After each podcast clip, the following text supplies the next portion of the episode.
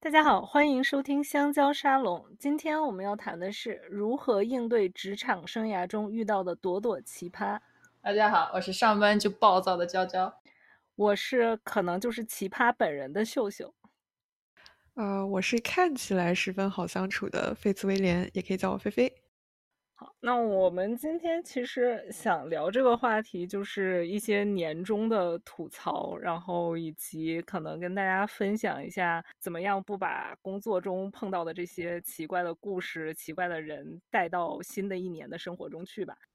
我我我并不觉得我们今天是来什么辞旧迎新的，我单纯是觉得我是来做那个娇娇后援会的，因为他这个工作环境遇到的奇葩比我们多多了，就是今天娇娇主讲。也是他自己本人提出要给大家一些升华，可能是觉得吐槽太多也不是特别好。我主要是不太想让大家发现，说这个人怎么这么容易吐槽，充满了负能量。明明我是一个很很快乐的人，对不对？那我们要不要就从我们槽点最多的故事直接开始呢？好啊。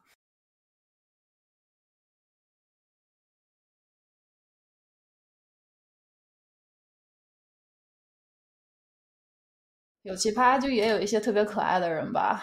曾经原来在工作的途中碰到了一些特别可爱的人，里边就有一个老爷爷。我们平时跟他相处的关系也都挺好的，算是我们的常客了。然后他那天突然给我来电话，张嘴就说：“娇娇啊，我想想让你帮个忙，对不对？我在网上谈了一个女朋友，她好不容易要开着多少个小时的车，终于要来见我了。”有一些药，希望你能帮我，你能帮我开一下，因为我没有没有处方了，然后让我们两个的都充满一个美好的回忆，对不对？然后我当时 听着就很 就很快乐。这个老爷爷当时。八十几了，好像还没到九十，但是八十几了。说实话，人长得还挺挺拔的，看着也挺帅的，一看就觉得说年轻的时候应该是一个非常帅的小伙子。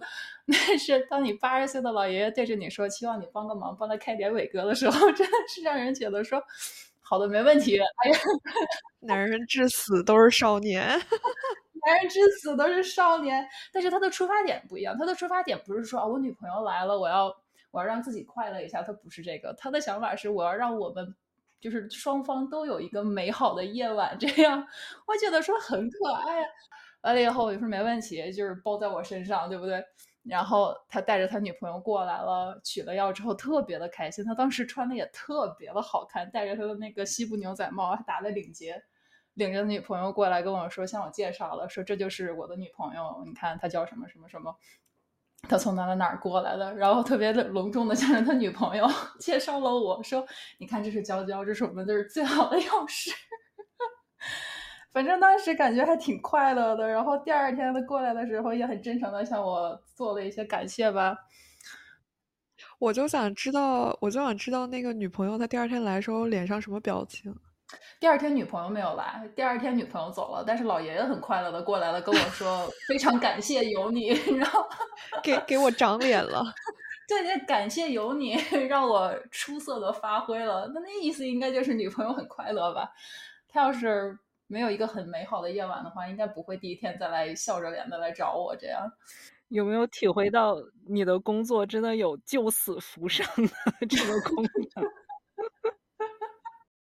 有，虽然这是一个比较独特的哦，还有一次特别的逗，有个医生也是大半夜的给我们来电话，完了以后说要给她的老公开个药，我说没有问题，我可以加急加点的给你做完，因为是给她老公开了一个抗生素，我就以为她老公病的挺严重的嘛。一般来讲，医生是不可以给家人开药的，但是当时。因为毕竟挺晚了，也不可能去医院，也找不到其他的医生了。我就说这种紧急情况的话，没有问题，我可以可以给你接这个处方，然后给你做好。还有十分钟关门的时候，医生过来了。取药的途中，他突然对我说：“说不行，我需要告诉你真实的情况。”我说：“怎怎么的了？”我心里就咯噔一下。我说：“这是怎么回事？你要告诉我什么真实的情况？”就说这个药其实不是给我的丈夫开的。我说：“那你是给谁开的？”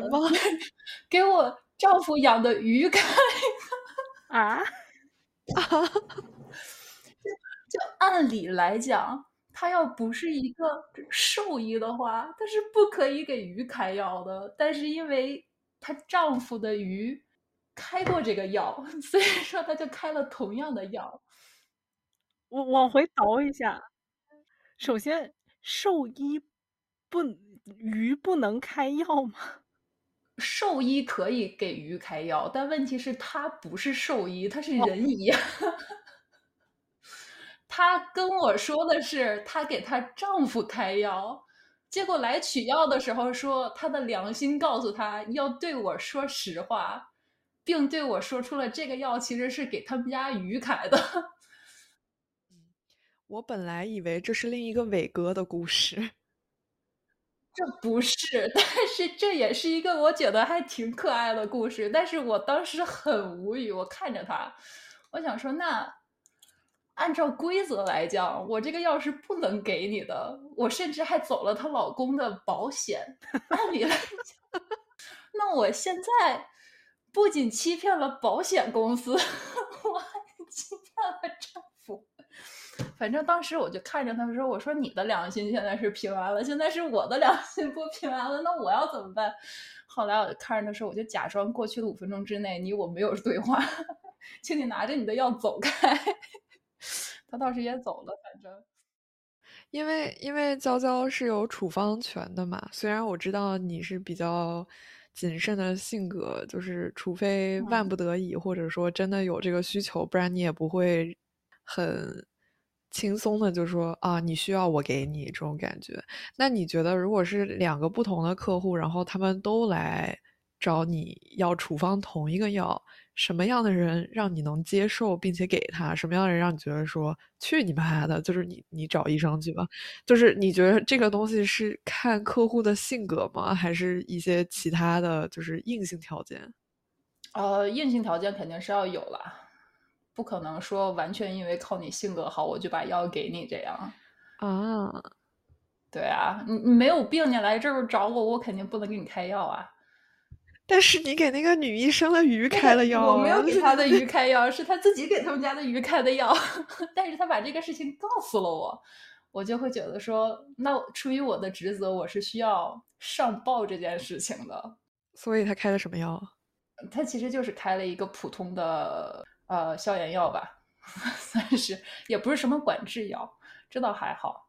但是我们也有过，就是那种医生给自己或者给家人开管制药的，这个时候你就会很思考思考，说那我到底要不要把这个药给你，还是说我就假装我店里没有这个药，然后你去别的地方不要找我麻烦？这样，我还是比较喜欢听伟哥的故事。伟哥的故事那不能天天有啊。我觉得这个故事告诉我们，有些时候客户不需要给你那么多信息，有些事情是我们不需要知道。对，就你，你真的不需要给我那么多信息哦。我们曾经还有一次，就是在我上学的时候，他拿着他的一管药，就是一管涂抹的膏药过来，然后把那个药膏递给了我，说我要我要再开一遍这个药。我说你有处方吗？有处方。然后因为你们开的所有的药，我都需要问一嘴，说你这个药用来干嘛的呀？我当时就问了一嘴，我说你要用来干嘛的呀？他说我是涂在我的那个地方的吧，反正。然后我就看着他，然后我再看了这管油腻的药膏，就是哪个地方？男性独有的地方，对不对？我就当时就觉得说我需要洗手。男男性独有的地方是单数还是双数啊？呃，单数、双数都可以涂，反正是那一整个 area，就是那一整个地方的。但是看着那个药膏油腻腻的样子，你就会总觉得说我的我不的我的手不干净了。就有的时候我是希望你对我诚实，但有的时候真的没必要这么诚实。像这种遇到复杂的保险的情况，就像这种这个已经存在保险欺诈的情况了。就这个给鱼开药这个这个情况，因为他他走的是人类的保险，那你上报了之后有什么有什么后续吗？如果我要真上报了的话，其实这个事情说大也。不大说小也不小吧，就是可能就是他的，毕竟他是医生嘛，他不应该给这个东西开药的话，那他的执照可能会有一些其他的处罚，这个我就不是特别清楚了。保险也是保险，就是会扣钱嘛，把走过保险的那个钱会扣掉。其实这个钱很少，所以说应该不会有什么特别大的麻烦。这也就是为什么我其实到最后我想说，哎，算了，我不管了，我就假装这过去的五分钟之内我没有听到。但是有一些保险是真的，他事后找你麻烦，比如说这个药病人都已经取走了，但是他非要两个月之后跟我们说不行，这个病人不符合我们的保险。保险条例吧，然后到最后让我们找找病人要钱，这样子，那个时候就会比较麻烦，而且病人大部分情况下都非常的不开心。但是这就是左右为难的地方，其实我们也做不了什么。我 菲斯威廉算是一个保险从业者，娇娇在的，就是他 practice 的地方在加拿大，然后也是药品管制是比较严格的，然后包括保险方面就是。药物的这个报销是其实是很大的一块自费项目，如果就是保险不管的话，其实还是挺头疼的。包括有一些，我记得我自己之前有一次皮肤过敏，然后开的那个药是走的保险，但我一看账单大概是三四百块钱，就是三四百加币，就相当于可能人民币一千五到两千左右，就是挺天文数字的吧，就是平地一声雷，直接直接就是搁谁谁也受不了。所以保险公司确实是，如果他为难药剂师的话，药剂师也是挺左右为难的。而且有的保险公司，他省钱的地方，你就会觉得说，他就是没事儿找事儿。比如说，你要是拿一个新药的话，有的保险公司说，那你这个药是从来没有吃过的话，我就只给你报销前七天的，后面的我都不管。那你就只能先给药病人七天的药，对不对？不然的话，剩下的都是病人要自己掏钱。然后七天过后了，病人又回来拿了，他又说那不行，那他现在变成一个 chronic long term 的 medication 了，那这个时候我们就需要你至少走三个月的量，不然的话我们不 cover。那这个时候病人又没有别的处方了，又没有那么长的处方，你就哎，反正保险这个东西学校里边也不教，他现在要是教了的话，应该是至少有一年的课程可以学。这个确实可能是得开药的那个医生得配合。就是像你说的那种情况，就是医生得想办法帮忙一点，就是看看怎么样开这个药才能让保险 cover 住。因为像你刚才讲的鱼的那个事情，其实我觉得站在保险公司的角度，你你很难证明这个事情她不是开给她老公的药吧？对，没有错。而且这个东西你抓不到他，你你不说我不说，其实倒也没什么。所以说我现在说了，希望大家抓不到他。但是。没事儿，医生的名字我也忘了，老公的名字我也忘了，鱼的名字我也忘了，没有问题的。但是医生如果能帮忙的话，就会好很多。因为有的时候有的药要报销的话，你需要医生写写一些，比如说为什么要开这个药，然后要给你的保险公司看的。这个东西如果医生一开始没有就处理好的话，至少要等到两到三周之后，保险才会重新走这个流程。但是如果医生开药之前就开始走起这个流程的话，其实是很省时间的。而有些药你根本不可能说，我两三周之后再开启，比如说很多心脏病的药，或者是一些 blood thinner 之类的，你就必须得马上开始。那你中间等待保险下来的时候，这两到三周，有的时候那个药的钱啊，我曾经有一个老人的，他的针剂的药是一针三千，他自己还好，老人是有点钱哈，他自己掏钱掏了那么一个月的量。一周一针这样，巨贵无比。但是万幸的是，后面保险帮他 cover 了，然后把很多的钱都报销给了他，就还好。不然的话，真的是挺贵的。这个身体是革命的本钱啊。但是，但是有的时候也挺，因为有的人并不是所有人都有保险，或者说并不是所有的东西保险都管，而且并不是所有的保险都一样。有的人的保险可能。会报销就是一二三四，有的人的报销就保险就只报销，比如说二三四一，他就不管，也没有什么原因，他就是不管。那这个时候医生给你开的药，有很多病人就不理解，说为什么医生都已经给我开这个药了，为什么保险不管？然后就会觉得说是我们在为难他。但其实很多时候我们也这这个钱也不是给我们的，是保险公司给，对不对？就呀。也解释不清楚，我觉得 有的时候在中间也挺为难的。我曾经有很多次病人对我很生气，就是那种我把药弄好了给他之后，但是他就说你为什么要向我要这样几百块钱？我就说那你的保险现在没有下来，或者你的医生需要有一些其他的事情要做，你的保险才会走。但是现在没有的话，你也可以等两周，或者是有其他的方式。但是医生病人就会觉得说是我在欺骗他吧，或者说我就是在坑他的钱。有的时候解释不清楚也是挺闹心的。那么顺着这一条线讲下去，你是想继续吐槽一下保险公司，还是吐槽一下讨人厌的医生呢？讨人厌的医生，我靠！突然来了精神。我因为我看你的内容就感受到了你的愤怒，就是在文稿里面已经表达出了愤怒。我不知道大家对这一套。感觉如何啊？但是一开始的时候进这个行业之前，我对医生是有一种高高在上、非常崇敬的感觉。我其实现在也有，因为医生们的确都很不容易，他们学习都要十几二十年，然后一点一点出来，他们真的是很聪明。但是有些人真的好傲慢啊，我真的有点受不了。然后就觉得说，有些事情你们为什么会连看都不看的就就写出来了这个药方呢？我们有好多次、好多次。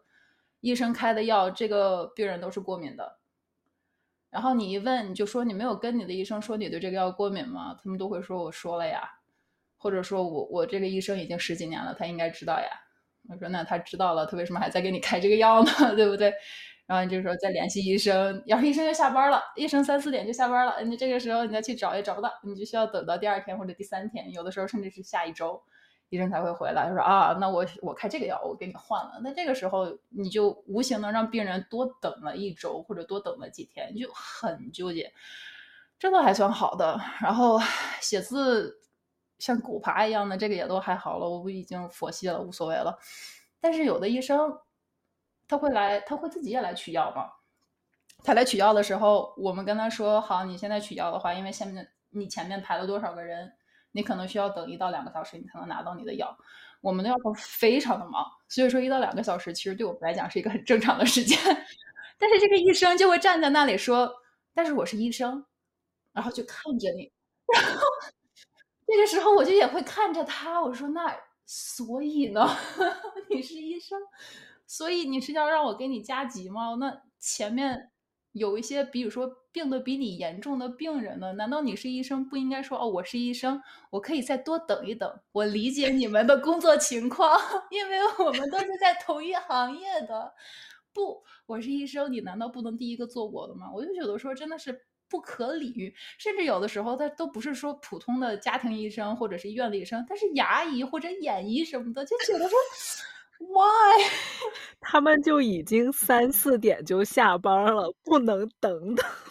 就是啊，就你平时找他们的时候，哦，这个医生谁谁谁已经下班了，他下次再过来的时候是下周四。你想说，那你这个时候 你取药就一点都不能等，但是别人等你的话，你就可以等一辈子。唉，有的时候真的是无语，真的是无语。或者是明明这个人的药一天一粒儿。已经吃了好几年了，突然得了一个新的处方，变成了一天两粒儿，然后你就看着病人说：“那你的药变了吗？”病人说：“没有变啊。”我就说：“但你的医生写了一天两粒儿啊。”病人说：“医生没有跟我说变了呀。”我就说：“那行，那我给你的医生看一下要不要变。”然后医生过了两天发呃给我们传真回来说：“哦，我没有要变的意思，还是一天一粒儿。”就。你为什么要浪费我的时间？你自己写完你的处方的时候，你好好看一眼不行吗？就是我，我感觉我进入职场有一个就是，呃，整体的感受就是，小的时候你看到那些就是打印好的传单、设计好的图画，然后一些排版格式非常板正的。文件你就觉得说啊，这一切都是完美的，你只要按照它做就可以了。但事实上，这个文件是人打出来的，设计是人做的，然后它每一步都是有犯错的空间的。医生也只是人，是的。但是有很多医生觉得自己高人一等，这是我不能接受的。我觉得娇娇想说的可能是有很多医生其实不是，这我没说啊，这是你说的。我只是想说众生平等，对不对？你来到了我的药房里，那么大家就都是在等药的病人，我不在乎你在药房外的身份是什么，对吧？我能帮你的，我一定帮你，但是要按照一个顺序来，我也不能说因为你的药简单，我就先做你的，或者因为你的药难，我就不做你的。我就是按照先后顺序来，因为我觉得这是最平等的一件事情。你不能说因为你是谁谁谁，就需要我来做一些特殊的对待。但是我是觉得，如果说你病得特别严重，好，我没有问题。但是如果只是说我的身份是谁谁谁，那我是真的不在乎。你又不是我老板，对不对？唉，有的时候好几次，我都看着他，觉得说 OK，还是要等两个小时哦。然后看着他们恼羞成怒的走掉，那没有办法。就是我觉得，其实生活中也好，职场上也好，很多时候是需要彼此放过的。就是医生，你也要放下你的架子，然后就是你走出你的办公室，你就是一个普通人，你也要排队，怎么着怎么着的。我感觉我也是。经常站在客户的角度去试图理解药剂师，因为你真的你去拿药的时候，你就那种说哦，我要那个 fill 一个，我要取一个最普通的什么过敏药也好，还是什么呃呃消炎药也好，就抗生素类的药也好，然后他跟你说说哦，要等一个小时、两个小时，然后。他又没有什么娱乐设施，又不像你去麦当劳吃个饭，然后旁边有那种儿童乐园，你就滑个滑梯，然后过一会儿回来说：“哎，好了吗？好了，好了。”就是，所以他那个等待过程真的是蛮，就是总体来说让人觉得挺头疼的。但是他其实是就是需要去彼此理解的，就是因为我有娇娇这个朋友，所以每次我去取药的时候，我就是很想翻白眼的时候，我就说。哎，想想娇娇，想想娇娇，太不容易。这些药剂师也不容易，然后就理解理解理解理解，等就等了，算了算了，就就这种心态。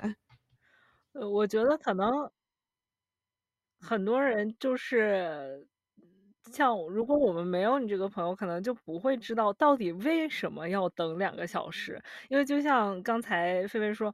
比如说我去取一个特别简单的药，然后你就会觉得说，那我为什么不能拿了这个药就走？可是大部分人不知道的是，可能这前面还有二十个人的药没有 处理，所以你才要等两个小时。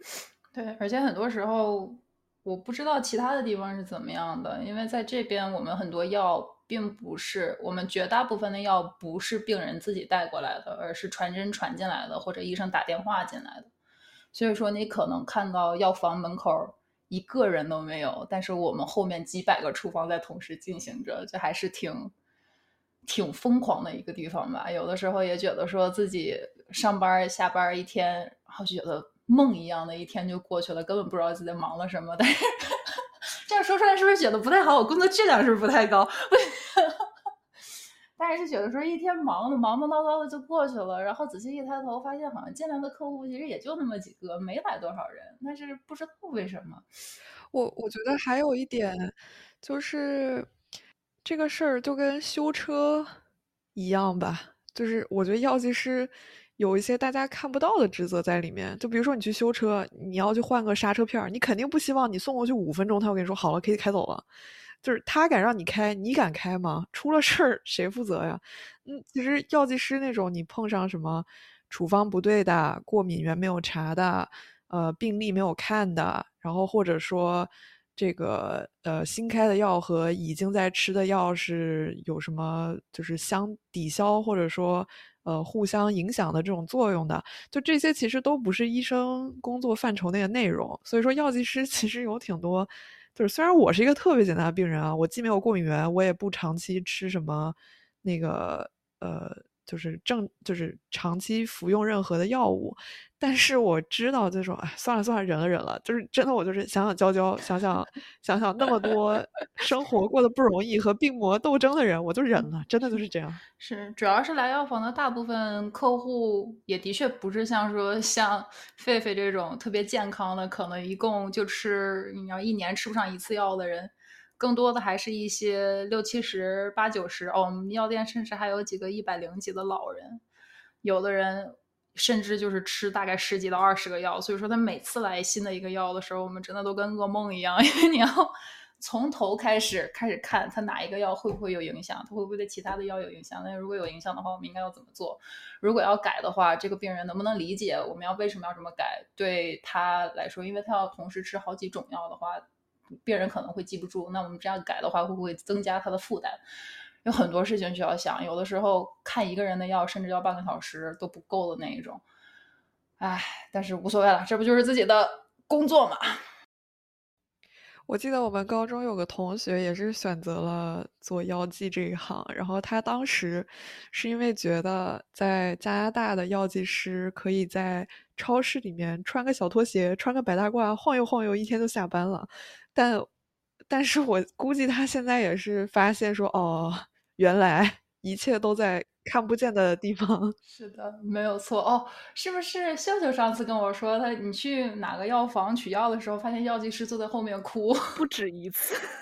因为我们家门口的那个那家药房也是非常忙嘛，因为这个社区大的就那一间，然后就是感觉附近社区的所有人都是去那儿取药，然后最近这几个社区也都。基本上住满了嘛，所以那个药房一直非常非常忙。我真的不止一次走过去看到，就是我我每次给我取药的那个药剂师，其实他人非常好，就是很温柔的一个小姑娘，就是坐在后面默默的哭。我大概有碰过两三次，然后每次看到她，我都会想到娇娇，然后就觉得说 想要安慰她一下，好可怜。我上次上班哭的。呃，算是哭的挺严重的。我们老板第二天还找我谈话了，确定说我我心里没有没有负担。上次也是因为头一天晚上有一个病人，他是刚做完手术从医院出来，然后他的老婆把他的处方递给了我们，说你们能不能加急把这个做出来。然后我当时看着他的药，他是进医院之前开了一副药，然后从医院出来又开了一副药。然后是两个不同的医生，其实针对的是一个症状，但是这两个药就是说，你要是吃了第一个，你就不应该吃第二个，或者你吃了第二个，你就不应该吃第一个。但是因为我也不知道她丈夫得了什么病，然后妻子说的也不是特别的清楚，因为妻子当时非常的焦虑，在医院已经待了大概十二十三个小时了，可以理解，她其实也不是特别明白发生了什么。啊！我当时就跟他解释，我说，你这两个药其实做的是一件事情，你要哪一个其实都可以啊。但是因为第二个，因为是你怎么说呢？是你出院之后开的，我可能觉得第二个更更好一些吧。但是你要是说想吃第一个也没有问题。但是因为现在的问题就是说病人不在，你也不知道是什么情况，那你能不能回去或者跟你的丈夫问一下？你是想要第一个药还是第二个药？我觉得我当时说的非常的清楚，我甚至把是哪个医生开的哪个药给他写在了一张小纸条上。我说你回去你问问你的丈夫啊，或者是你问问，或者是你有什么家庭医生，或者你有什么护士，你可以确定一下你想要什么，我给你开什么。但是你只能拿一个，你只能二选一，对吧？然后妻子说的很快乐的走了。第二天回来取药的时候，就说什么也不记得我头一天晚上跟他说的这些事情。然后我就跟他说，我不能两个药都给你，你只能选一个，因为他们两个不能一起吃。他病人就非要两个都一起拿。哦，当时他妻子，我能感觉出来他很焦虑，但是他红着眼睛哭着对我说：“你就是在欺负人，你就是在浪费我的时间。我的丈夫现在躺在家里，然后只有我一个人。”撑着我的这个家，我现在压力很大。你为什么不能让我的生活更简单一点？我当时那一瞬间的，哦，我现在都有点难受。我当时那一瞬间就觉得，说我我也是为了做我的工作，我也是为了你好，我不可能两个药都给你。如果你的丈夫两个药都吃了的话，他是有可能 OD 的，他是有可能回到医院的。所以说，你选哪一个我都无所谓。但是如果你说你不想做这个选择，你想让我做这个选择的话，也可以。但是你现在过来跟我说，我头一天根本没有跟你说过这句话，然后又对 accuse 我说，指责我说是我让你的生活变得更艰难了一些，我当时就觉得好委屈啊！他走，他他在的时候我忍住了，但他走的那一瞬间我就哭出来了。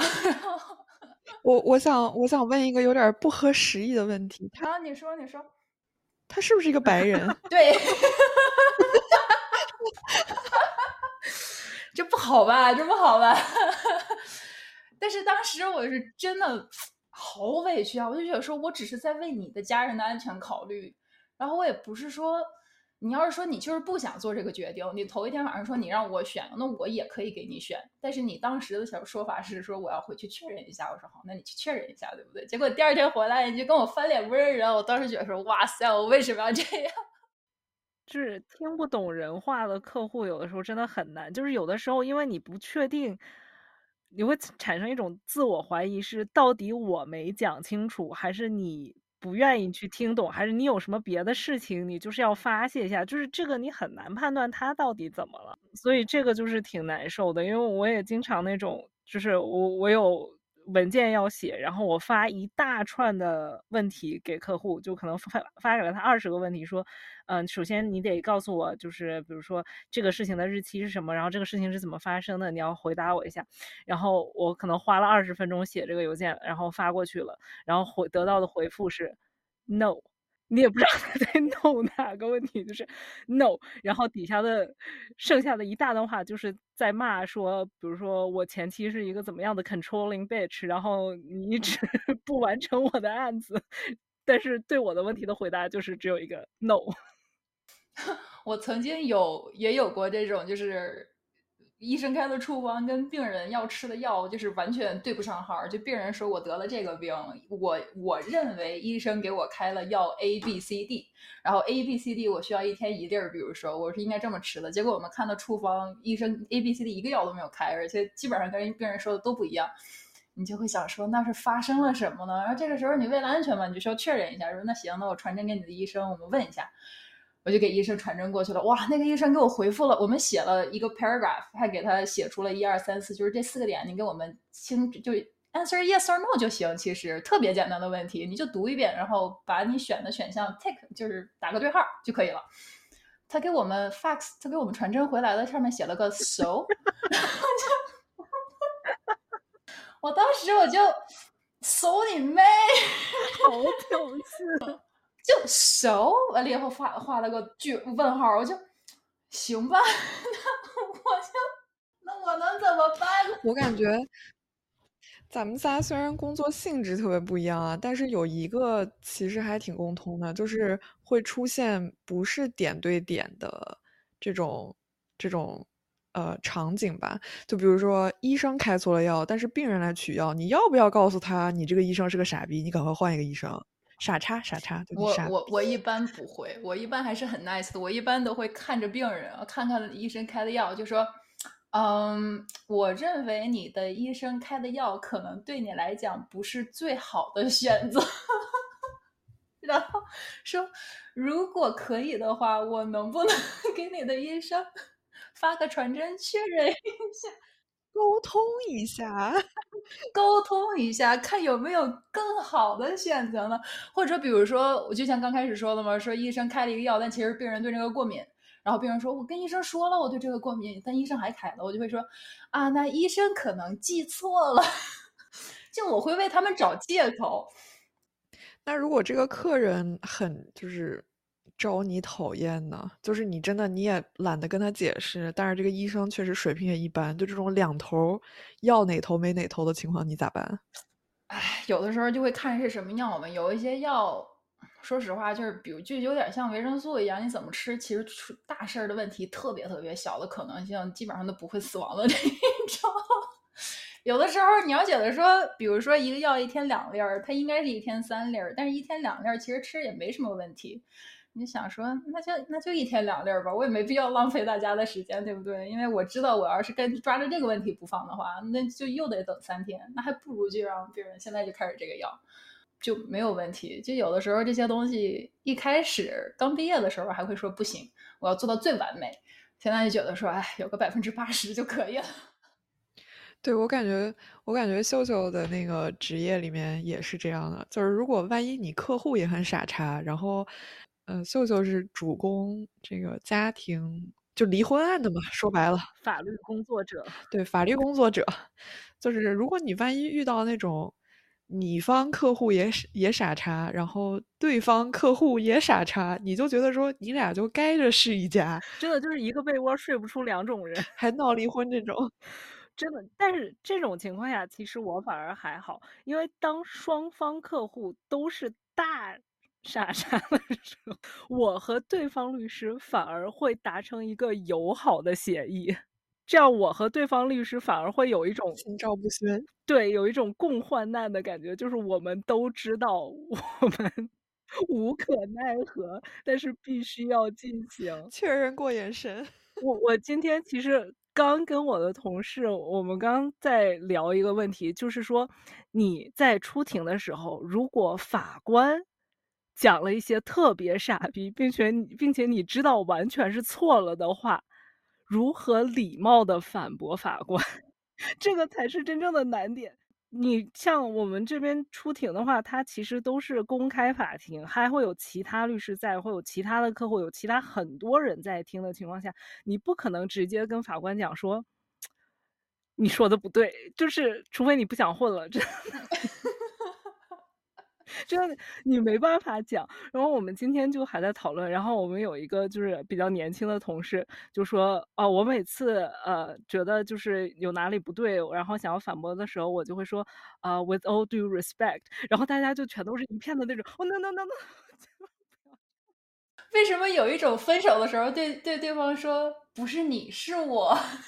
对，就是你这个话讲出去就已经把锅甩过去了，就是说。我已经很客气了，但是错在你。不不不不不，就是我觉得，我觉得这个 with all due respect 翻译成中文就是，不是我想说你啊，但是，或者是说句难听的，对 对，话不好听，但是我还是得跟你说啊，但是得跟你说一下，是的，就是我我们最后。决定的就是大家一致认可，说怎么样礼貌的反驳法法官呢？就是你先说，呃，不好意思，我说的可能不对，但是 你一定要先把自己放到那个我可能不对，要把自己放在卑微的那个地方上。是的，没有错。对，就是对，就是不能 passive aggressive。对，就是其实我工作中我也会说 with all due respect，就是 passive aggressive 中文就是叫消极抗拒，就是你虽然不会喷对方，但是你会以一些间接的方式让对方知道你很不爽他。这样我也会说 with all due respect，然后接下来开始说一些你傻叉的话，但是我我只会对第三方。就是不会对客户，也不会对老板，你只会对就是，就比如说是那种你的供应商，或者说他其实不能手拿把掐你任何事情，他其实不会影响你的这个职业晋升道路的这种，我才会 我才会消极抗拒。是的，是的，对，因为其实这句话你说出来，后面接的一般都是要骂人的话，但是有的时候你不说是。真的难受，我就好几次，我是我有的时候，我我上次有一次有有一个医生开了一个处方，然后我们就他是管制药，然后管制药的处方跟普通的处方不太一样，你需要写在特殊的处方上。管制药，管制药具体有什么？就是一般指什么呀？啊，吗啡、兴奋剂这些，Adderall、Morphine、Codeine，就基本上这些会让人有上瘾的可能性或者 abusive property 的都会是管制药。反正吃了就会有可能会爽的那种。对，没有错，越开心的管制的越厉害，对吧？然后，然后就管制药的处方跟普通的处方的管理方式不太一样，会更严。然后有一些会需要特殊的那个管制手段吧，相当于说。然后有的医生就不太会写这些，我总觉得医生没有学过就怎么写处方这件事情啊，就有好多事情我都已经就哎算了无所谓了。但是有的东西你要是不写出来的话，就是按法律来讲我是不能开这个药的，你需要把需要的东西都给我写出来我才能开。那天我就给一个医生接到了一个 prescription，呃接到了一个处方，我就跟那个医生说，那个你这个药我需要你在这儿再多写几几样东西，我才能把这个药开出去。然后医生。给我来电话了，让他的那个助手给我来了电话，然后让我在那边等着。然后医生过了十分钟接起来电话，说：“我工作了二十年，从来没有人让我写过你让我写的这两样东西。那他们都可以的话，你为什么不行？” 我就想说，那只能说过去的二十年没人敢顶你。然后我后来我就说，那行，你要不想写也没什么大不了的，对不对？你就电话跟我确认一下，我确认一下这不是伪造的处方或者怎么样的，我就可以给。然后反正那医生就不能说骂骂咧咧吧，但是特别的不开心，在那边念念叨叨的说：“我工作了二十多年，从来没有人让我这么写过，你为什么你就是事儿多？”我到最后挂了电话了，我想了半天，我说这口气我不能忍，然后我就去了他们医生的那个管理网站。然后把他们的所有关于这个处方应该怎么写的规则条例和我们 我们的那个政府上面的这些所有的规则条例，我全部都把它打印了出来，然后我给送到了他的办公室去。我说，just for future reference。我我再不合时宜的问一句啊，这个医生是不是一个老白男？呃，其实是个女的，但是又是白人，是不是？又是白人。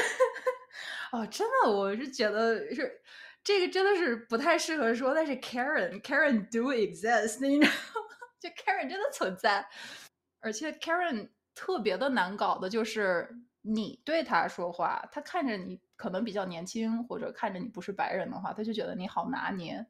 但是如果同样我的助手跟他说话的话，我曾经有一个助手是个白人男的。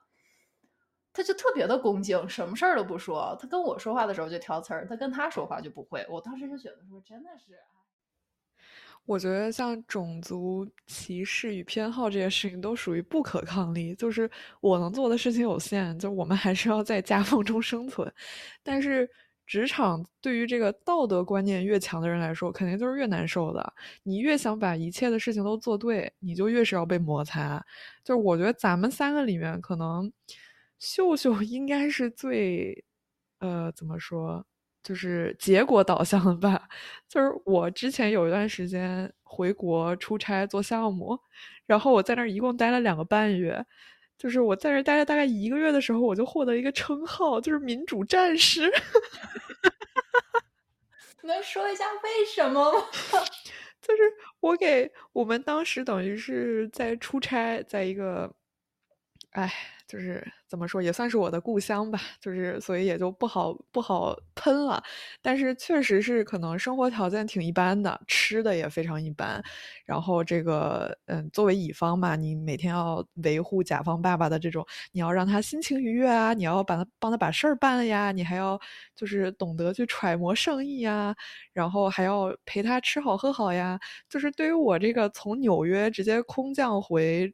国内三线城市的人来说，我肯定就觉得说这是不对的，对吧？然后，然后再加上我们当时有实习生嘛，就是实习生这个事情，国内真的搞得有点离谱了。就是我刚回去的时候，这个实习生还是有薪水的，就是可能也不高，但是他等于总的来说就是给他提供住宿，然后给他报销吃饭一些吃穿用度，因为在外地嘛。然后再有就是会提供一些微薄的薪水，就是聊表心意，呃，但是后期呢就变成说啊，只报销没有薪水。再到后期，就是我一共在这待了两个半月啊，就是再到后期就变成说，爱来就来，我们给他个工作，也不给他钱，也不给他报销，但反正就是履历上多这么一笔，愿意来就来。而且当时我们工作的那个节奏真的是，可能是我孤陋寡闻了，我就是在这个北美的这个。怎么说被温水煮青蛙了吧？就待躺的太舒服了，就是回国就觉得说啊，这太不合理了，这不把人当人看呀。我们当时每天的行程大概是早上七点钟左右出发，八点钟到客户那儿，然后。呃，工作到中午，然后放饭，放饭之后休息。然后我作为一个这个北美职场白领精英，对吧？我是那种就是习惯了中午不吃午饭，就或者说吃一个非常清淡的午饭，然后坚持工作的人。后来我发现，午休不休白不休，反正你不休。你工作了也不是说你就早两个小时下班，大家不忙完你就还得在那盯着，所以午休两个小时。到后来我也大波就加入，就开始跟大家一起午睡，对吧？就行军床拿出来摊开，大家也不分你我，一个办公室里面睡的歪七扭八的。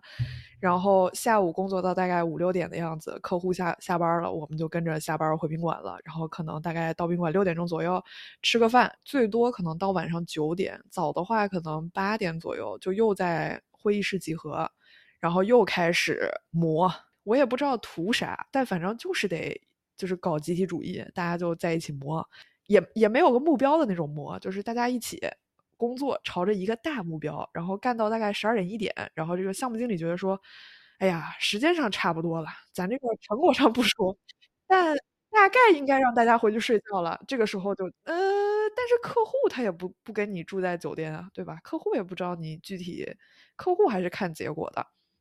但反正项目经理说了算嘛，而且在这期间你还要穿插着找时间，就什么把衣服洗了呀，然后再去健个身啊、游个泳啊啥的，反正就是。就是拉拉到满的那种那种状态，所以这已经是就是早上七点出发到晚上凌晨十二点到一点钟睡觉这么一个这么一个 schedule 了，这么一个时间表了。那你课余的想做点啥，比如说给家人打个电话呀，给什么？朋友吐个槽呀，看集电视剧啊，这个基本上就不太可能。然后再加上我们当时等于是每周日晚上要到那个出差的城市，然后一直住到周五白天上完班，下午就早点就坐坐动车就走了，这样。所以就是一周五天住宾馆，然后集体生活拉到满。呃，成果不说，但是时长一定给你保证到位。然后时不时的，就是那个呃，再有大一点的项目的这个老板来，就还得再拉练一下，吃个饭呀，喝个酒啊，然后第二天再正常时间起床。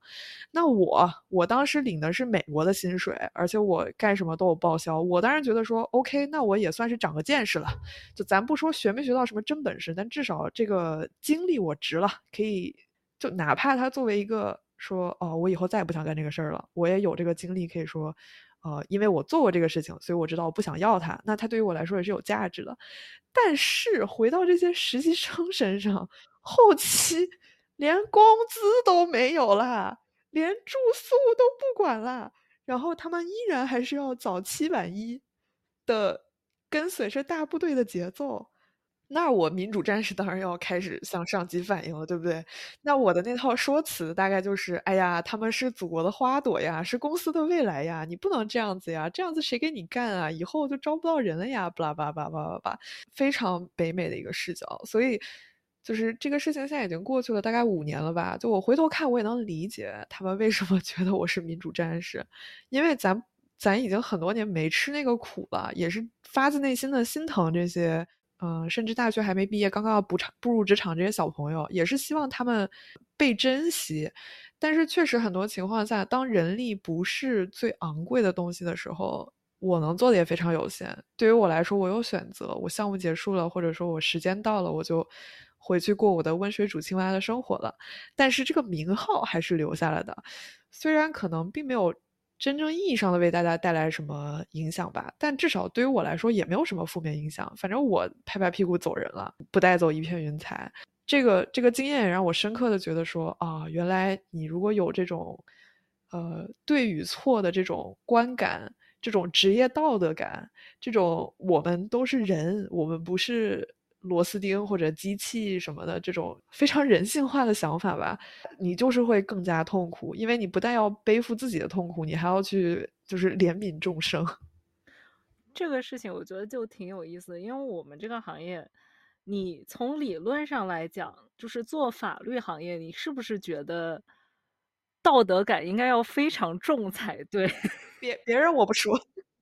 但是我亲身体验中，这个行业其实就从你这个角度来讲，说大家作为人是不是被珍惜了？在这个行业里面，真的是我在北美见过可能 work-life balance 最差的行业了。它的这个很多，尤其是那种大所啊，然后那种就是比较国际性的啊，什么这种大的公司，卷的程度真的有的。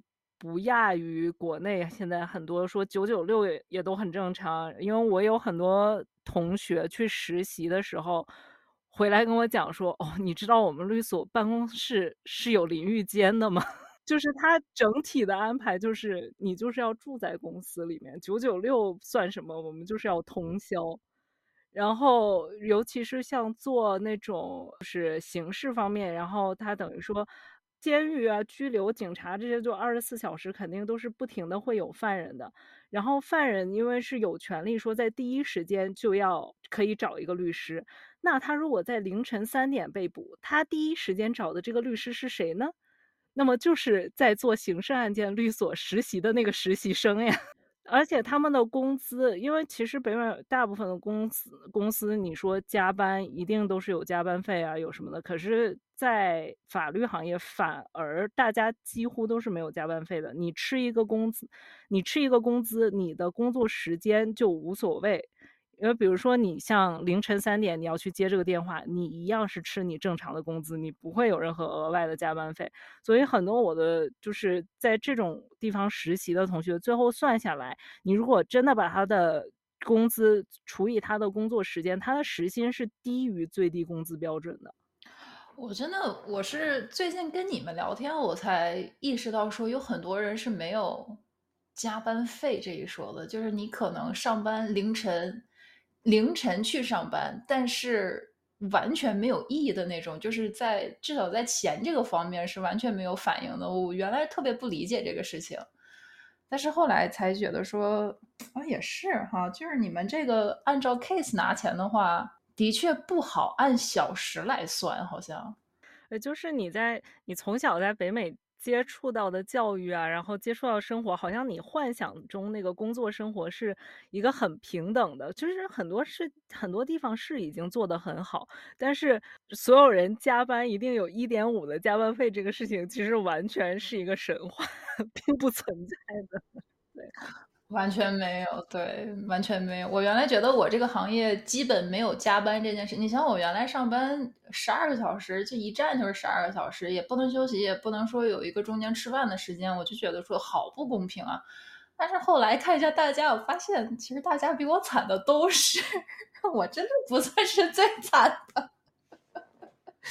我真的还好，因为毕竟只要我下班了，谁也别想找着我。只要我不想搭理，就没有我世界还在转着。但是你们好多人不行，就是你下班了，你其实也是处于一种工作的状态中。这个我其实特别不理解，我又觉得心理压力好大。嗯，我开始咱仨里面是我工龄最长，可以倚老卖老一下。我是我是一六年初正式上班的嘛，然后在那个时候，大家还是会把电脑留在公司，尽管都是笔记本电脑，然后都会留在公司。然后，呃，那个时候我经常在公司加班，加到可能晚上九点十点，最夸张的时候可能，呃，年底的时候能忙到半夜之后一两点。但是那个时候，至少你在离开公司的时候，你知道说，OK，从现在开始到明天早上上班。这段时间是完全属于我自己的。当然，来到这个疫情时代和后疫情时代，那这个工作和生活的界限就完全模糊掉了。娇娇属于是一个特例，因为你的工作只能在就是工作场合发生，你离开了，你打卡下班了，真的就是也不会有人找你。要么就是店关门了，要么就是有别人去顶上了，所以你就不存在这个事儿。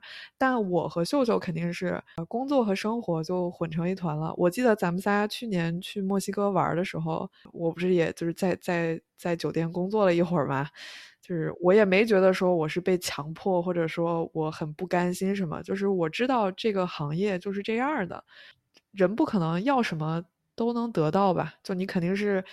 呃，需要取舍的，就对于我来说，在我私人工作占用私人时间是我能接受的吧。但是我的可能，同时我也换回了很多自由。就比如说，我可能工作时间内我需要办点什么事情，公司也不会说啊你不能离岗或者怎么样，就是有一定的浮动性在里面。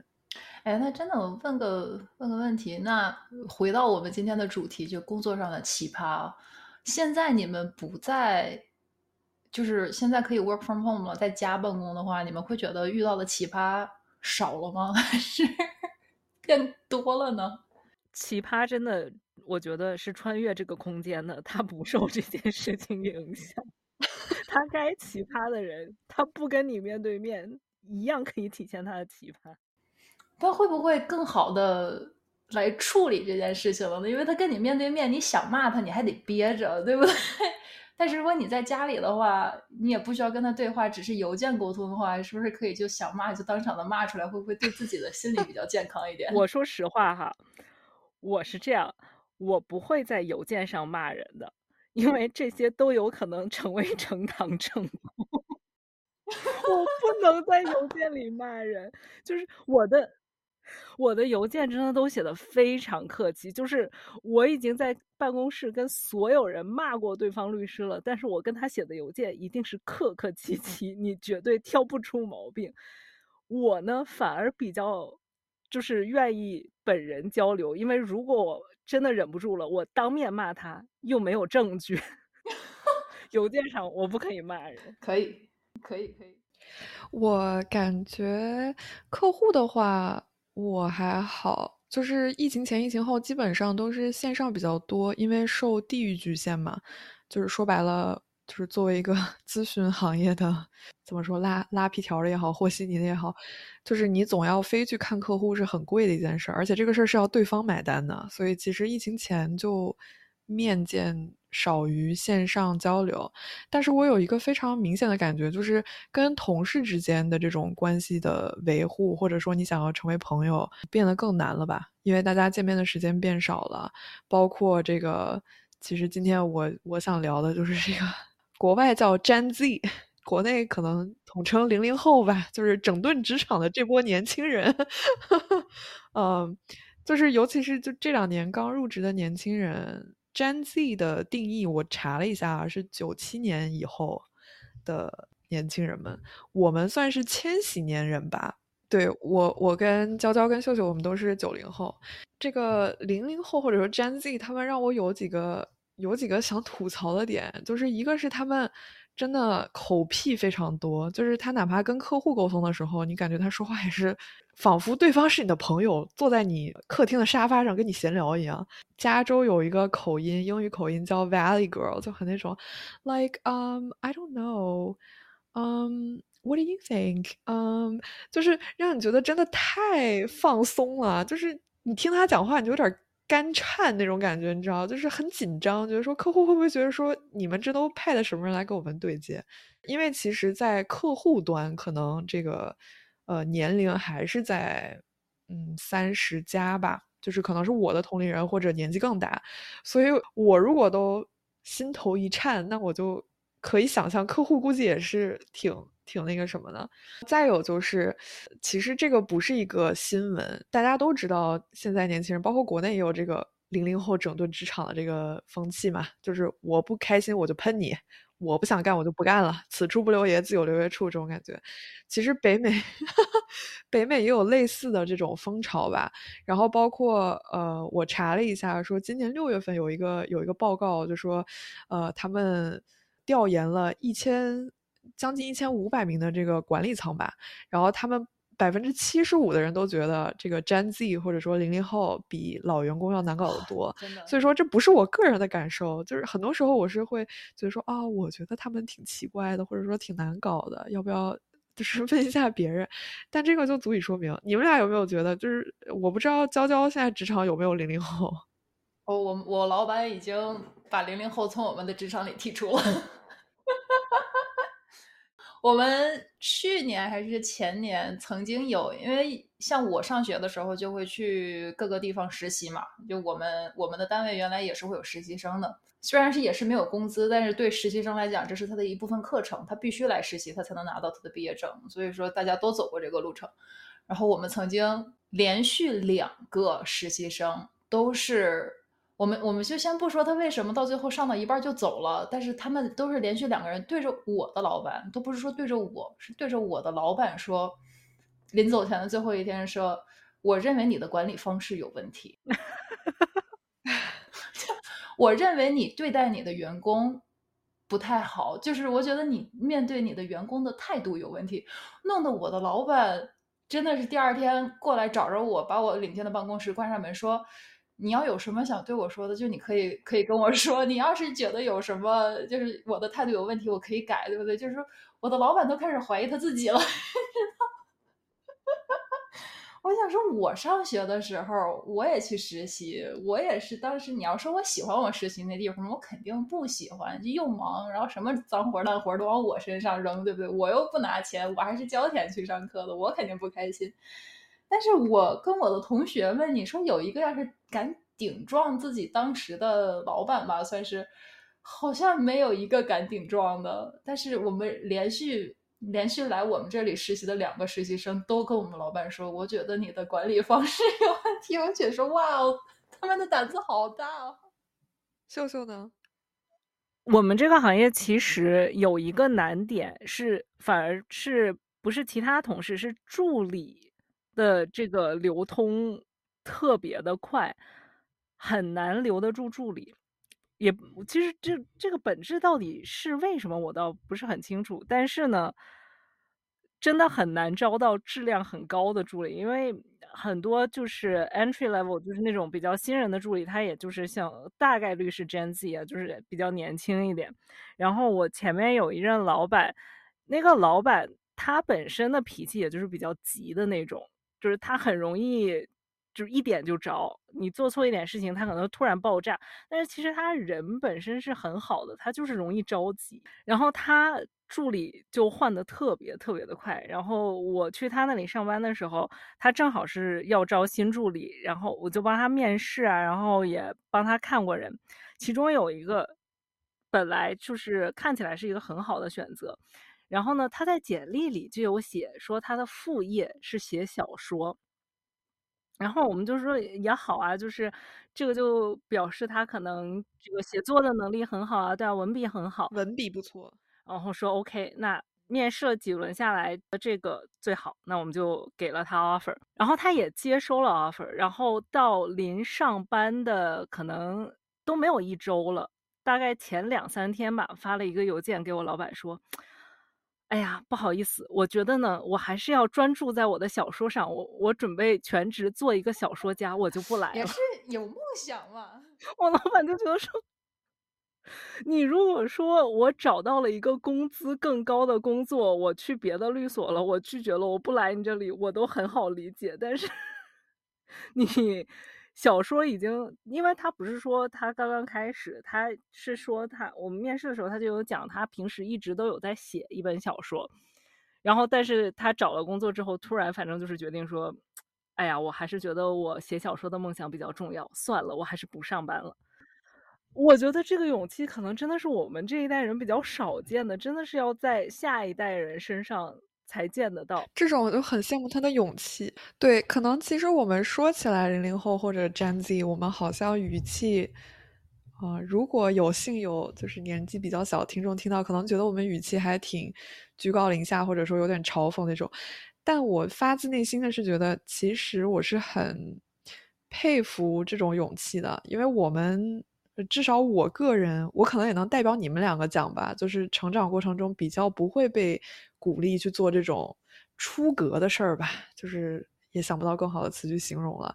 但是也很有的时候也很为这种小弟弟小妹妹们担心，因为很多时候你整顿了职场，但是我们。这些老油条是既得利益者，仿佛娇娇这种，对吧？年轻人离职了，老板开始反思自己，那真正会获得一定改变的，可能是会留下的员工。是我。对，但是对于对于年轻人来说，就是如果你从一个职场跳到另一个职场，然后你不停的去整顿职场，然后你在整顿完之后离开，然后留下的人去在你栽的树下乘凉，其实对你的个人的职业道路并没有太大的帮助。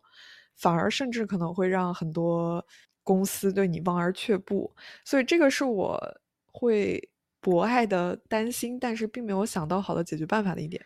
你突然把高度拔到这里，让我很难讲，因为我后面还有两个纯吐槽。我也想说，我们只能说。我们可以从两个角度讲这件事情吗？就是那群孩子被惯坏了，或者说那群孩子有我们没有的勇气。我们从今天的这个角度来讲，就说那个孩子被惯坏了，好不好？我觉得不矛盾，有这种勇气，可能就是因为，就是我觉得真的是要在宠爱中长大，可能才有这种勇气吧。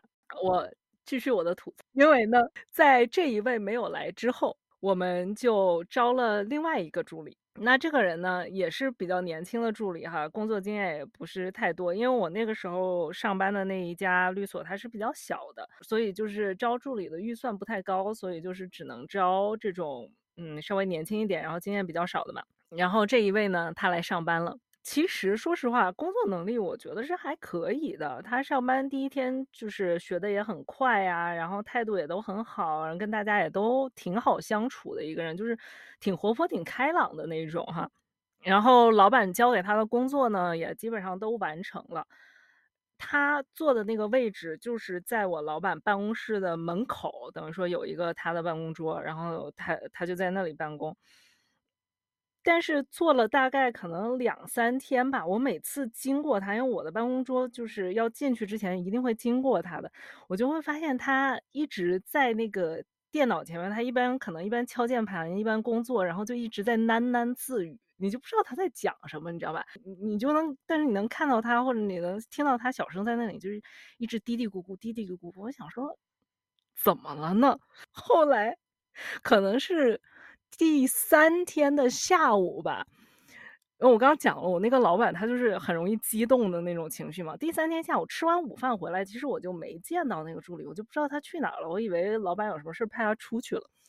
然后下午可能班上到一半，我那个老板突然尖叫着冲到我我们的桌子前面说：“说 Look at this！” 就是他手里拿了一个便利贴，跟我们说：“说你们看看这是什么？”然后我想说怎么了？是？就我们以为是有客户，还是就是有什么奇葩的事情发生，然后他把那个便利贴放下，我们就读了一下便利贴。便利贴上面写的是那个助理写的，写的就是说，呃，我决定我不能在这里工作，这里压力太大了。就是我在上班的时候一直觉得说我完不成，我就是这个时候我明白了他在喃喃自语的大概率是说，不行，我不明白，我不知道要怎么办。他说：“我承受不了了，请你付给我前面两天半的工资，我走。”因为他看起来很开朗，我以为他是一个艺人，可是他这种辞职方式让我觉得他可能是个 I 人。不，I 人不顶这个锅，本 I 人绝对不会这么辞职的。然后我老板整个就疯了，你知道吗？因为。这种小律所，他签的那个合同也没有试用期什么的，就等于说他就是正式来上班。他也是抱着一种说啊，我终于有助理了，然后他可以正式来上班，就把工作已经全部交接给他了。然后突然就说，请你付给我 前面两天半的工资，我走了。这个时候我不得不批评一下，你们难道没有注意到他精神状况不对吗？我觉得他精神状况看起来没有问题，可是他就是，而且主要就是你想，他上班只是前两天，而且那一阵子也没有什么大案子，我。不是我这我本人确实不是太能理解他这个压力太大到底来自于什么，因为我们给他的工作基本上就是那种，呃，处理一下我老板的邮件啊，然后把他的那个日历更新一下，然后可能跟客户约见面啊，然后要记得记录，就是这种真的基础的工作。但是他走了。说实话，他既然还记得要工资的话，是不是说明他还没有完全的崩溃掉的？对，就是他压力可能不完全来自于这些，也有可能是因为我我的猜想是，可能确实这个老板，因为像我说，他就是一个比较容易激动的人，然后他会很快速的跟你讲很多东西，所以也许是这，我不确定。嗯，我后来有在反省哈，因为我其实上班的时候也是这种人，就是如果我能。一句话跟你说完这件事情，我不希望我用第二句话再去解释一遍，因为就真的很忙，没有时间。我多跟你浪费一句时间，我就可能在其他地方我需要加倍补回来。但是我就在想说，我每次下班的时候，我会默默的坐在自己的车里，想说我今天的态度是不是不太好？然后我就有的时候就店里来新人嘛，我是其实非常非常。不能说讨厌，但是尽量不去参进教育新人这件事情上面，因为我知道自己没有耐心，你知道吗？然后每次有的新人来我们这干一两个一两周，然后就走掉了，我就会回去自我反思一下，说我在他辞职的这个途中里有没有起到什么副作用？有一说一，你们两个确实脸都很臭。但是哈。我不得不说，我我需要为我自己的脸臭，这这这这就是说一说说一个好的事情。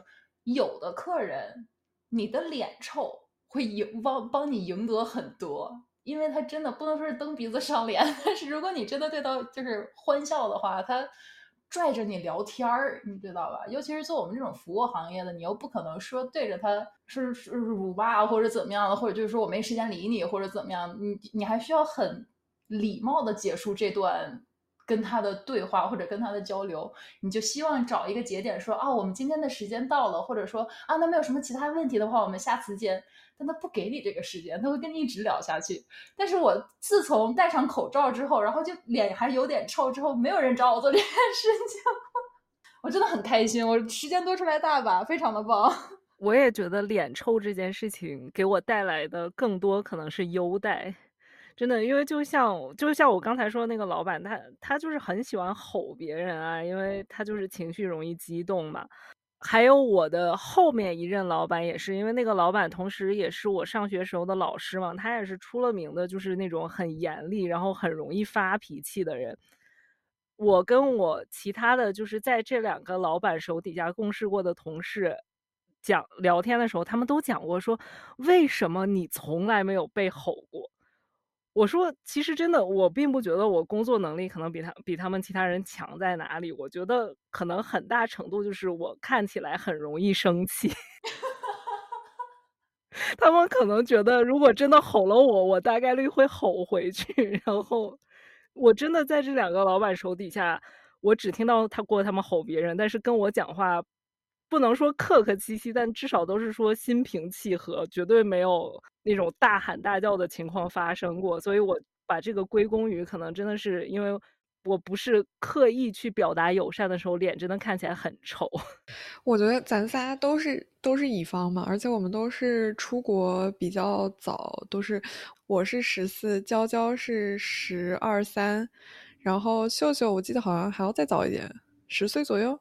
十十一岁左右吧，对我们都是过了法定年龄就开始在外摸爬滚打的人，赚着赚着这种最低工资，然后学着上着一些社会大学，所以大家现在经常讨论共情嘛。但是共情这个事儿，如果你经历过一些比较卑微到尘埃里的事情，你其实更难做到，因为会有那种幸存者偏差，你会觉得说啊，当初这个什么难搞的客户我都应付过来了。为什么换了你你不行啊？很多时候我真的觉得说，我也是在我现在的行业里面是从实习生做过来的，呃，那我能吃的苦，你为什么不能吃？我能自己想通的事情，你为什么不能想通？包括秀秀之前也是做法法律助理的嘛，所以如果你是一个非常好的法律助理，如果你在那个职位上摔过比较少的跤，你可能就会更难去共情说。就是直接踏入这个行业，并且对这个行业可能他只是想吃晚饭，他也不是说多喜欢法律这个行业，然后他可能也不是说最擅长这个事情的人，然后他会面对各种各样你在他同样位置时候没有面对的挑战，然后就是会有很多的不解，会觉得说啊，我能做的事情我能想通，你为什么不能想通？所以就是又回到我之前说说，大家还是要去彼此理解、彼此放过。就是很多时候，我觉得面对。比我职位更高的人，我会有很多愤怒，是因为他拿的钱比我多。我觉得那你就活该，你就活该应对更棘手的问题。因为我赚这点钱，就是英文讲就是 this is above my pay grade，就我赚这个钱，我就干这个活儿，对吧？你赚更多的钱，那你就就是活该你操更多的心。但是我就是经常面对这些。刚刚进入职场新人就会觉得说啊，他拿着那么点微薄的工资，咱也别难为他了。他就是有点脾气，有点想法，都是都是可以理解的。吐槽归吐槽，但是我真的就是一天结束了，我两周前到账一次，对吧？发工资我就说，OK，这个这个薪水让我能够继续在这儿摸爬滚打。但是我就想想那些更年轻的人，就觉得说啊，我曾经也拿着微薄的薪水，然后。艰难的生存，包括娇娇也是做过，就是交着学费去打工的这样的事儿。真的，我觉得互相理解这个事儿真的挺难的。尤其是你越成为职场老油条，你就越是容易忘记就是来时的路那种感觉。我是不是又拔太高了？你拔的非常的高，没事。我们三个就负你就负责拔高，不然的话，这个这一整集全部都是负能量输出，的确不太好。我们需要你，挺好的，挺好的。我就我就负责大家最后记得包饺子。我真的，我我是觉得，我以前一直觉得我对其他人的标准并不高。我觉得说我只是要求你做一个有责任心的普通，在你这个职位上做工作的人就可以了。然后我后来发现，哦，这个标准其实挺高了呢。我原来的想法也是说，做到我曾经能做的地方就可以了。但是发现说。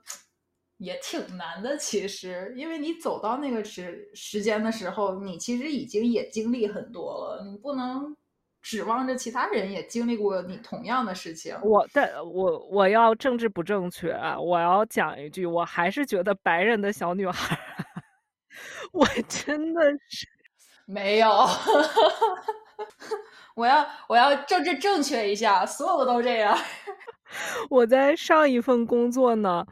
之前就是之前我做实习生的时候，我们是在一个那种呃，就是非盈利性的组织工作。然后我前面的那一位实习生，本来是应该跟我有一段时间的交接的，就是等于说他是在我开始工作前，可能三开在我开始工作后，可能三个月才会结束，就是我们中间会有一段时间是一起工作的。然后我去了呢，就发现他已经走了。我当时不知道什么情况嘛，我以为他去别的地方找到新的其他的实习啦，还是怎么样。然后同时，因为我跟你们讲过这个事情，同时本来应该带我的那个老板也辞职去别的地方了，还把我坑了一番，因为我还得另外找一个人带我嘛。我后来才明白这个事情到底是怎么回事，是因为。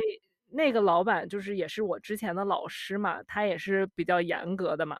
那个小实习生呢，又是一个呃，怎么说，就是比较敏感的人，所以他们俩就不是一个很好的搭配。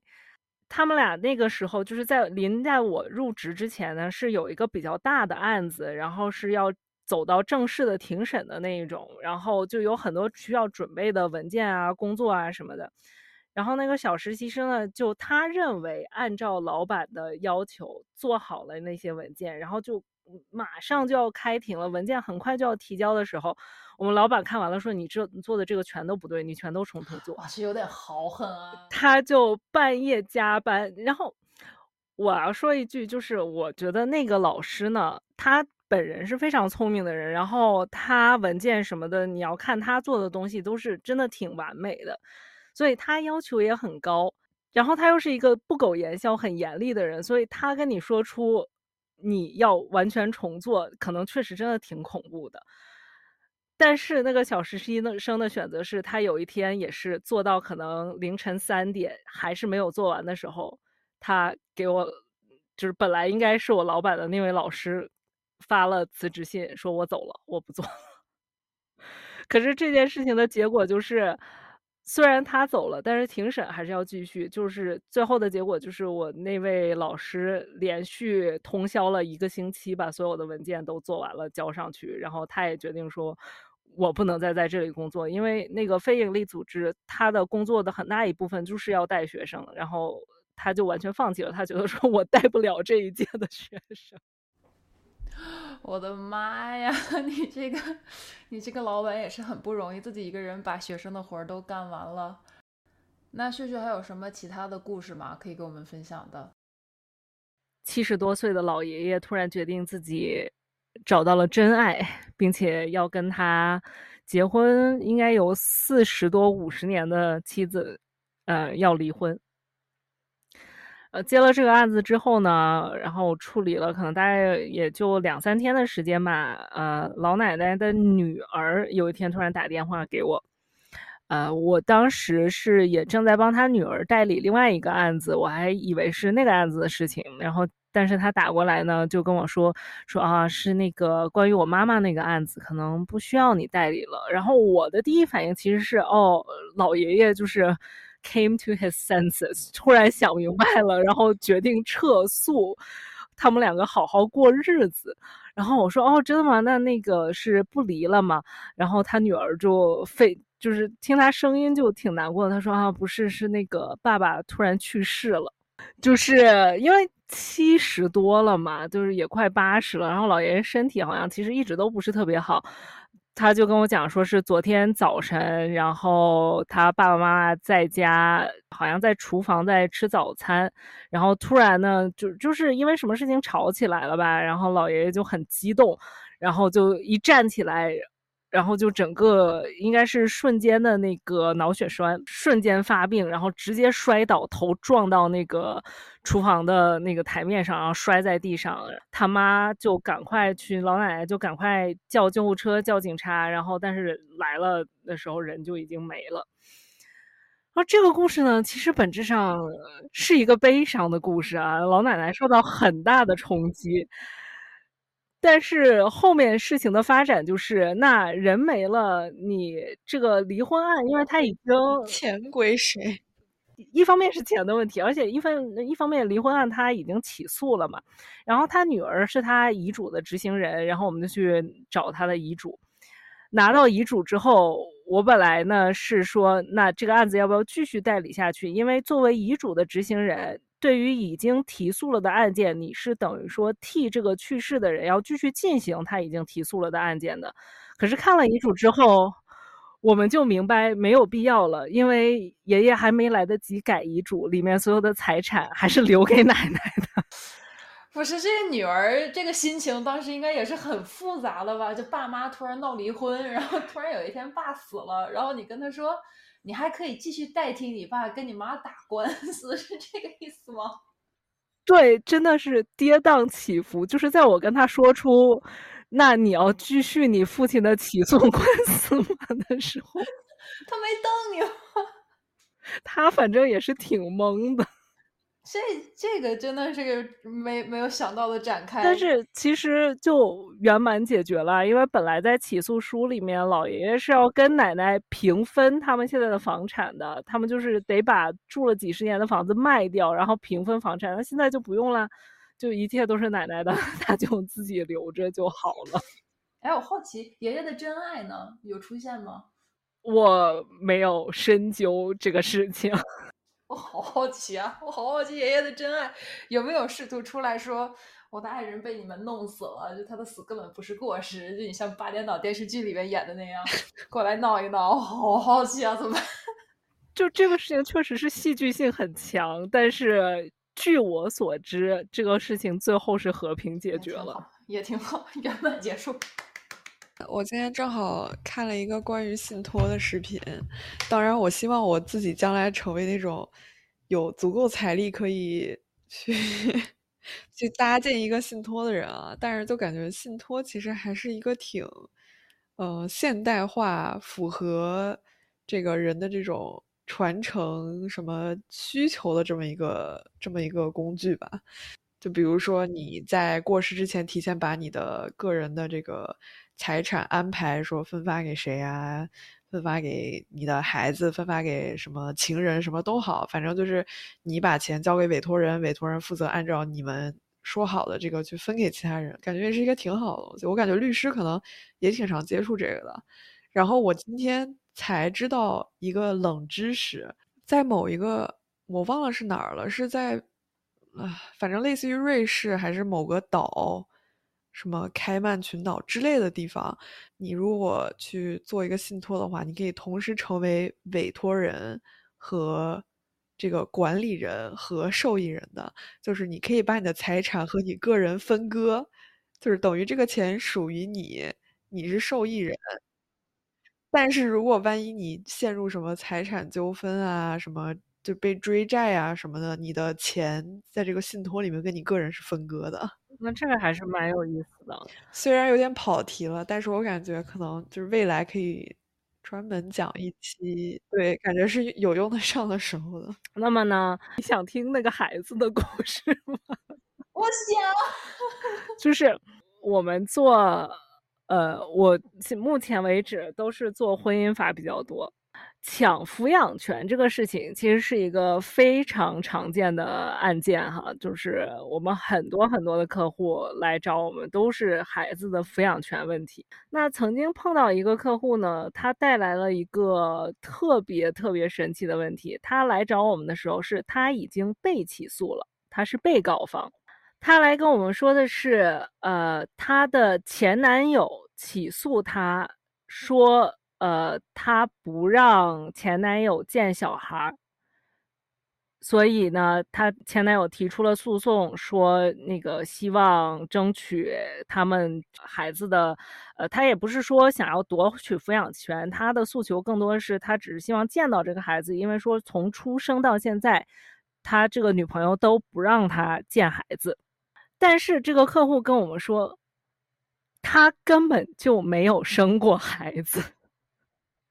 那么现在就出现了一个非常神奇的问题哈，因为对方现在要求的是一个并不存在的孩子的抚养权。那我们首先要确定的就是说，到底有没有一个孩子，以及对方到底为什么认为存在一个小孩。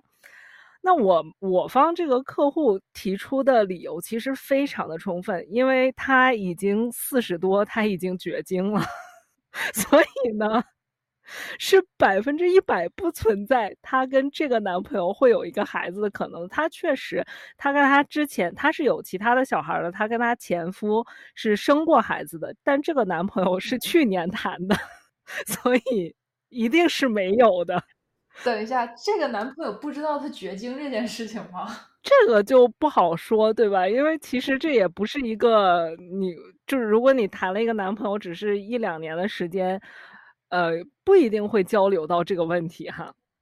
那为什么这个男的会认为存在一个孩子呢？这个男的的提出是，呃，因为他看到过女方在社交软件上发一个婴儿，也就是非常小的小小朋友的照片，然后说是自己的小孩，然后并且呢，他同时说他付给了女方好几千块。是作为，比如说她怀孕期间营养的费用啊，然后去医院生产的费用。啊当然，这里有疑问，因为我们知道我们这里的是医院生产是不需要花钱的。他提出说，呃，他给女方买营养品，然后他去医院生产，反正零零总总加起来大概有七八千块。这个双方呢就开始来来回回的互相。提出质疑嘛，就是一方说，你为什么不让我见我的孩子？你跟我说，他甚至说女方跟他说，呃，这个孩子已经什么几个月啦，然后我现在要去买奶粉啊，因为我没有奶啊，什么，就是他提出了很多细节上的东西。到这里呢，其实我已经觉得有一点不对了，因为要不然是这个男的精神不正常，要不然是这个女的确实说过这些话，对吧？因为。他已经讲出太多细节了。这个时候呢，我把对方律师提出的这些问题全部转发给我的客户。我的客户回复的是：呃，当然，给我最大的警告是他没有正面回复，我没有说过这些话。他回复的是说他诽谤我，我没有跟他要过钱，避重就轻了。对这个回答的很微妙，这来来回回走了非常久，真的一直走到了出庭的那一天。出庭的那一天，因为你要上庭作证的话，这个法院是会要求你宣誓的，就是你上庭你所有的证词都必须是真实的嘛。并且你如果在誓言下你做伪证或者你说了假话的话，这个是要负刑事责任的。这一通话讲完了之后，再问我的客户，他就讲出了说，我有可能是给他发过一个孩子的照片，但是没有明说这是他的，是吗？对，非常的巧妙哦。他确实跟他说了他怀孕这个事情，当然这个就属于。他欺骗对方哈，但是呢，他没有说这个孩子出生，他只是在说过她怀孕之后，有一段时间的某一天，拿出了一张他当年就是跟前夫生的那个女儿小时候 婴儿的照片。甩给了对方，所以那个男的呢，就理所当然的认为说，哦，这是我们的孩子出生了，然后他也特别主动的说，哦，那我给你一点钱。这个电信诈骗有什么区别？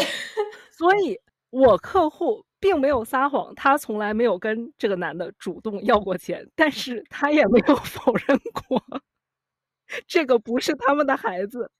也没有把钱退回去给人家，最终从一个抚养权案变成了一个诈骗案。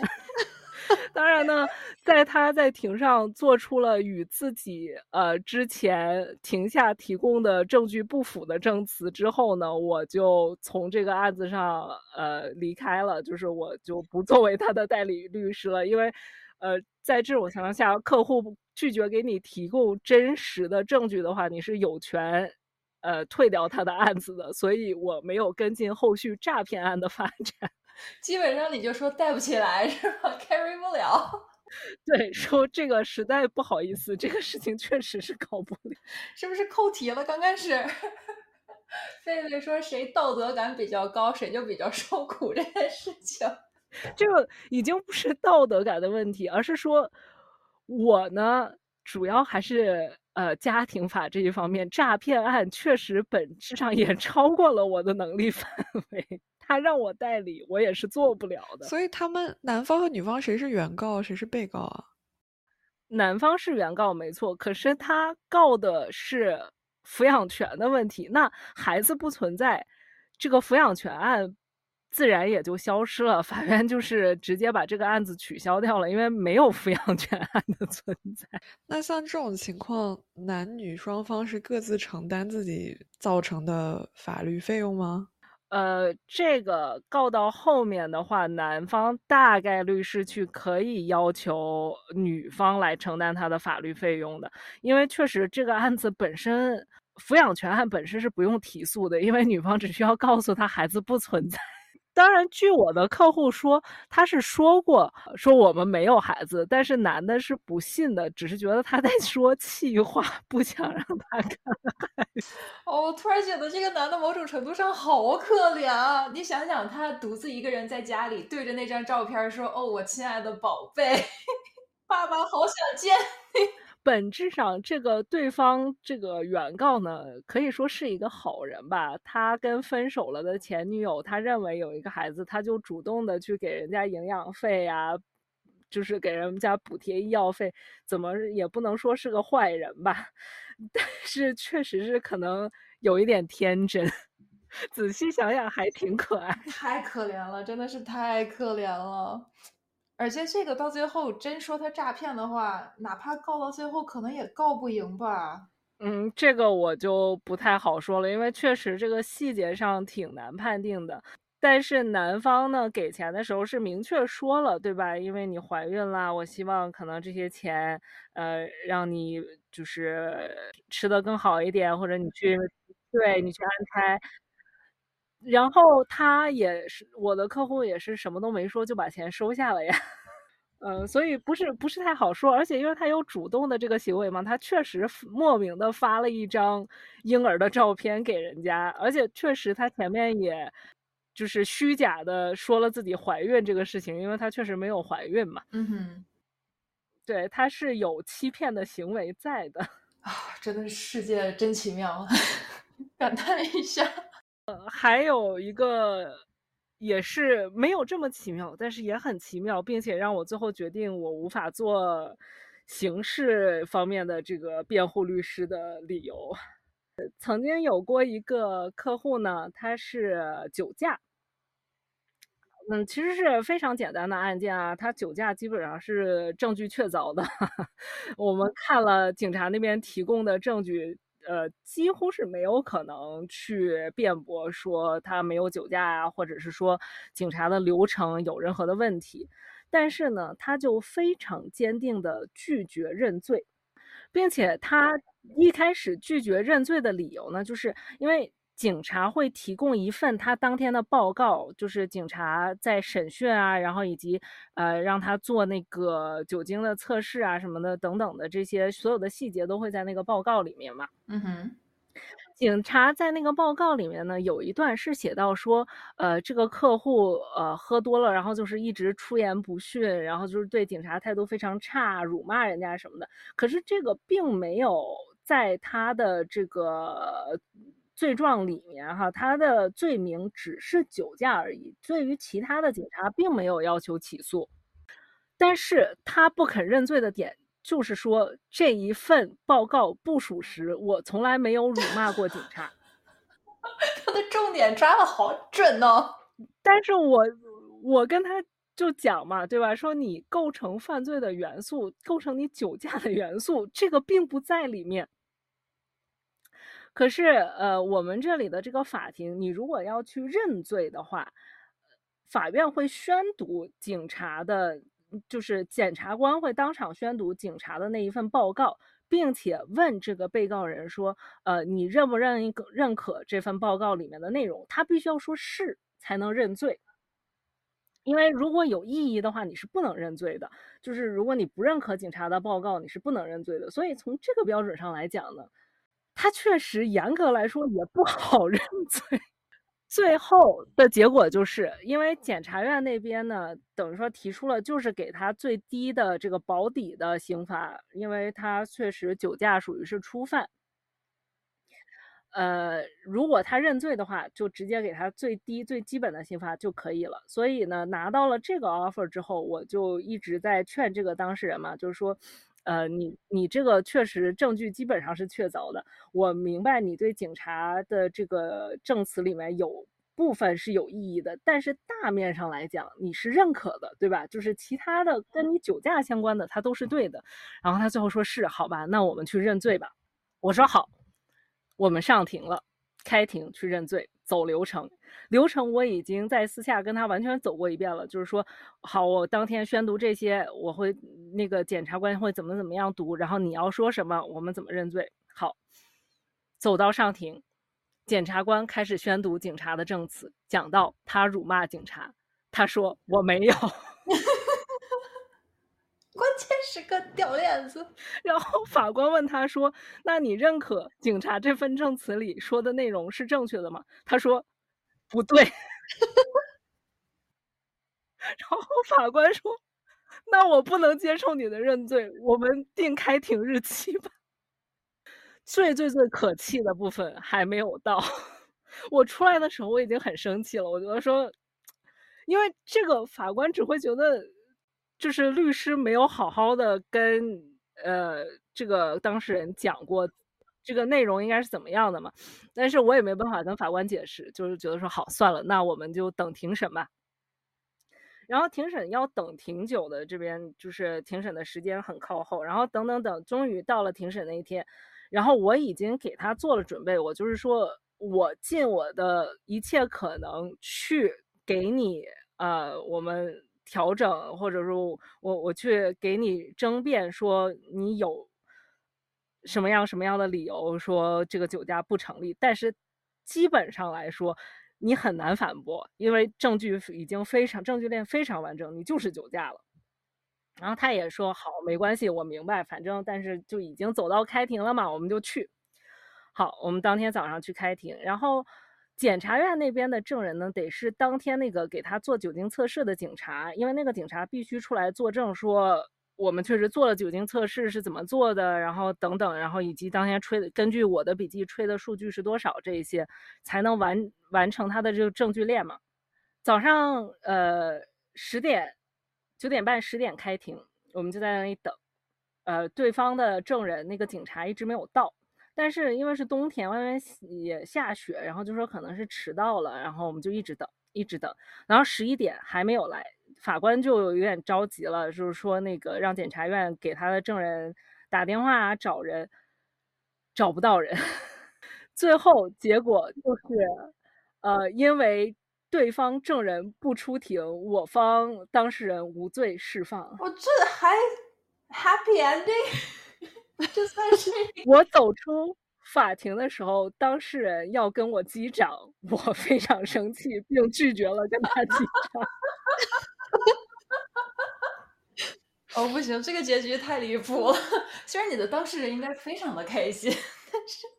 就真的离谱，最后因为我后来我真的很想知道是怎么了，然后我就跟那个检察官聊天，最后检察官告诉我说，因为那名警察退休了，哦，就是在他做这个测试以及到出庭的这一天中间呢，他退休了，可是实际上他退休了，法院要求他来作证，他还是应该来的，但是对于普他退休了，他就不再是警察，他就是普通公民，普通公民不出庭作证，其实法院是做不了什么的。如果他是一个警察，他被要求出庭作证，他一定得来，要不然他工作就要丢了。但是因为他已经退休了，他不想来，谁也拿他没办法。这件事情真的太妙了。我是真的被这件事情搞得对这个形式的整体的这个架构都有一点失望。我说 我做不来这个，太可笑了。我感觉我们日后可能可以出一期那个家国效率 吐槽。对，其实这个问题本质上就出在这个案件的发生和真正的庭审之间隔了可能有一年的时间。老头不干了是吗？对，就是人家警察都已经退休了，你去哪里找证人啊？太离谱了，真的太离谱了。对，就是，所以我说我碰到的客户可能相比于奇葩，更多就是单纯的离谱。我感觉对比你们两个的这个职场上碰到这些事情，我我真的就是我可能是最贴近普罗大众的一些烦恼，但是同时也都挺不值得一提的。烦恼嘛，大家都有。快来升华一下，就是工作中碰到了这些烦恼，我们应该怎样处理呢？总总算回到主题了，是吧？我感觉，嗯。怎么说呢？这个事儿肯定每个人都不一样嘛，每个人想法都不一样，每个人面对的职场的课题都不一样。但是这个最底层的逻辑，就是随着年龄的增加，你也会慢慢发现，就是工作就是就是工作而已，就是它是生活的一部分，对吧？然后你除了工作之后，你还要吃饭，还要谈恋爱，还要逛街，还要旅游，还要呃和家人一起过节日什么的。所以就是呃。虽然现在生活和工作逐渐的已经变得界限特别的模糊，但是我们还是要自己努力的去让它不要在闲暇时间还占领你大脑的高地。